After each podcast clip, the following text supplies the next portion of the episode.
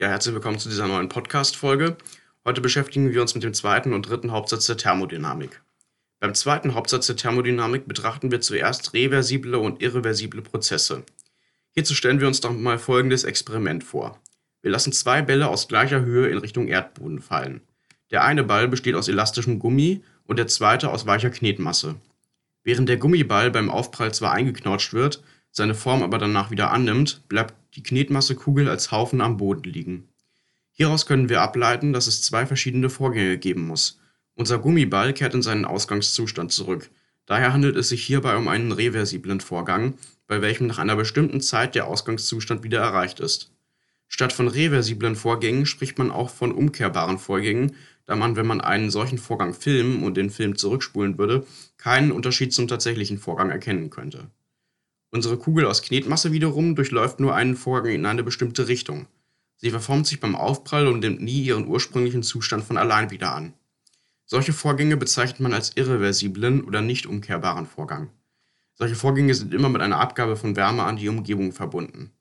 Betrachtet man diese Prozesse aus energetischer Sicht, so gilt immer der Energieerhaltungssatz bzw. der erste Hauptsatz der Thermodynamik.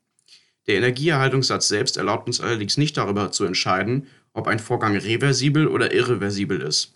Hierzu müssen wir noch die Größe Entropie betrachten bzw. neu einführen.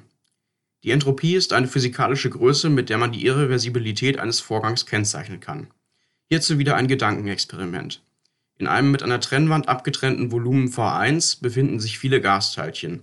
Nach Entfernen der Trennwand breiten sich die Gasteilchen im gesamten Volumen V2 aus, wobei sie sich gleich verteilen.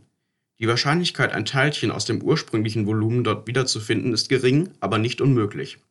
Allgemein gilt, dass die Wahrscheinlichkeit groß W gleich W2 durch W1 ein Maß für die Irreversibilität eines Vorgangs ist. Je größer die Wahrscheinlichkeit, desto unwahrscheinlicher ist die Rückkehr zum Ausgangszustand. Dies ist auch die Definition von Entropie. Je größer die oben beschriebene Wahrscheinlichkeit ist, desto größer soll die Änderung der Entropie Δs sein, wenn es vom Ausgangszustand in den Endzustand zurückkehrt. Δs wird hierbei meistens nicht mit w, sondern mit dem natürlichen Logarithmus von w angegeben, also Δs gleich in von w. Daraus ergeben sich drei Merkmale für irreversible Prozesse. Zum einen wird Wärme an die Umgebung abgegeben, zum anderen gelangt das System in einen Zustand größerer Unordnung und zuletzt streben die äh, Energie und die Teilchen eines Systems die Gleichverteilung an. Die Entropie selbst kann man mit dem oben beschriebenen Logarithmus von W nicht praktisch bei einem Experiment angeben.